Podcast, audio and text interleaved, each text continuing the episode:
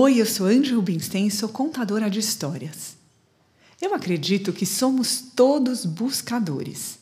Às vezes conscientes, outras vezes inconscientes. Estamos todos buscando um mundo melhor, mas nos perdemos na nossa busca. Nos perdemos porque nem sabemos o que é um mundo melhor. A história de hoje é um presente. Eu sugiro que, se você está apressado, não ouça essa história agora ela é um presente e ela é também um pouco diferente. Então você pode guardá-la para quando puder ouvi-la de olhos fechados, num momento tranquilo, sozinho ou bem juntinho das pessoas que você ama. Eu ganhei essa história da Regina Machado, que foi a minha primeira professora dessa arte. Ela começa agora. Quando aconteceu isso que vou lhes contar, Macam era um jovem de bom coração, de espírito sonhador, de beleza simples. No entanto, ele sofria de uma ferida secreta, de um desejo doloroso que lhe parecia incurável e dava à sua fisionomia, quando ele caminhava em seus sonhos, um ar de imperiosa melancolia. Ele queria de qualquer maneira saber. Saber o quê? Ele não sabia dizer. Seu desejo era como uma sede sem nome, uma sede que não era de boca, mas de coração. Parecia a ele que seu peito estava perpetuamente oco, seco. Por vezes ele caía num desespero inexprimível. Ele frequentava assiduamente a mesquita, mas em suas rezas não estava o saber que ele desejava. Mesmo assim, ele as dizia todas as noites. Lia o Alcorão, procurava a paz em sua sabedoria. Isso muitas vezes o desanimava. Na verdade, mais do que as palavras sagradas, ele gostava do silêncio, que ele chamava de o barulho do nada. O silêncio que acontecia na hora em que a lua iluminava o céu. Ai, a lua, a lua, ele amava a lua de um amor forte e fiel. Ela o havia ensinado de despojar a vida de seus detalhes inúteis. Quando ela aparecia, ele a contemplava como uma mãe perfeita. Sua simples presença reduzia a aridez e os obstáculos do mundo.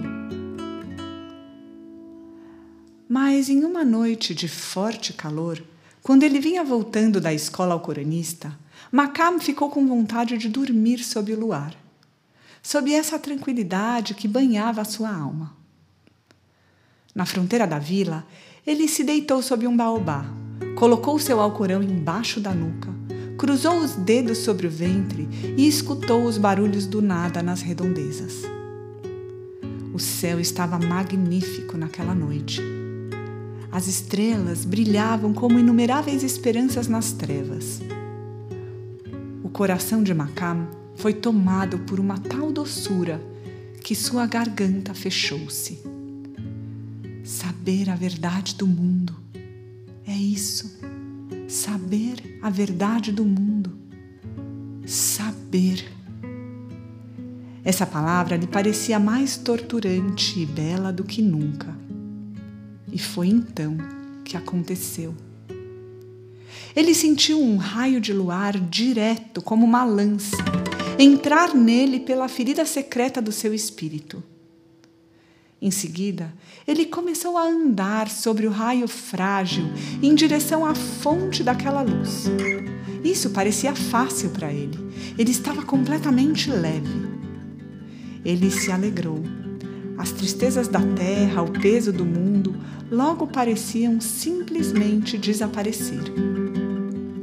Ele ficou tão feliz que disse a si mesmo que parecia que tinha chegado a sua hora de compreender essa ciência que ele jamais poderia ensinar a ninguém, mas que finalmente lhe traria a paz eterna. Ele pulou mais alto, as estrelas desapareceram ele conteve sua respiração para não romper o fio que segurava o infinito celeste. Continuou subindo até chegar à entrada de um vazio intenso e luminoso. Foi então que ele escutou o choro de uma criança ao longe, fraco, triste.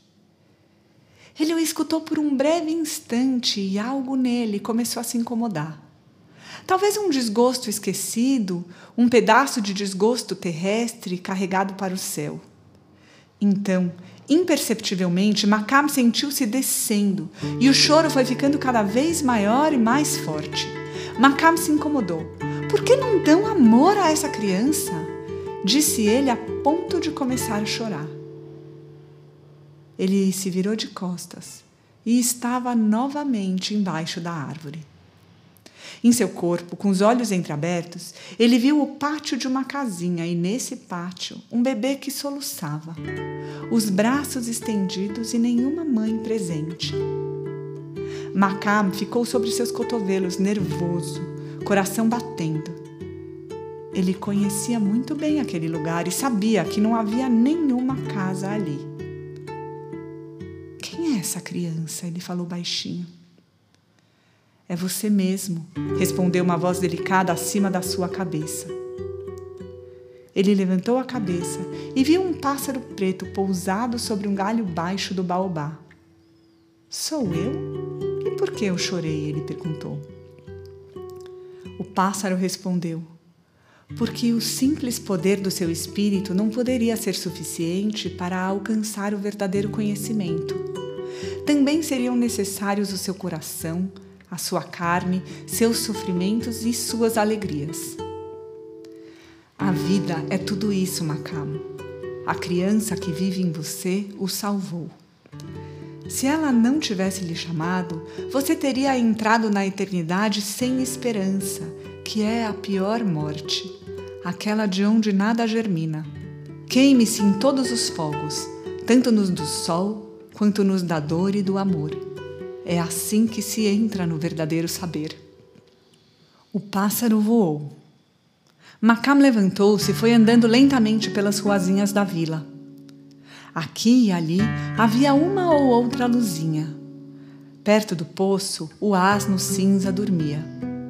Sob a árvore da praça, uma cabra dava de mamar a seus cabritos. Ao longe, um cachorro latia para a lua. Pela primeira vez, ele sentiu uma certa pena da lua, como se ela fosse sua irmã exilada, aquela que jamais conhecerá o gosto do leite e o calor de uma cama ao lado do ser amado. Que a gente possa compreender a maravilha que é estarmos vivos nesse planeta nesse exato momento. Que temos aqui a oportunidade de aprendermos a cada dia que a felicidade está em um só lugar dentro do nosso coração. Muito obrigada.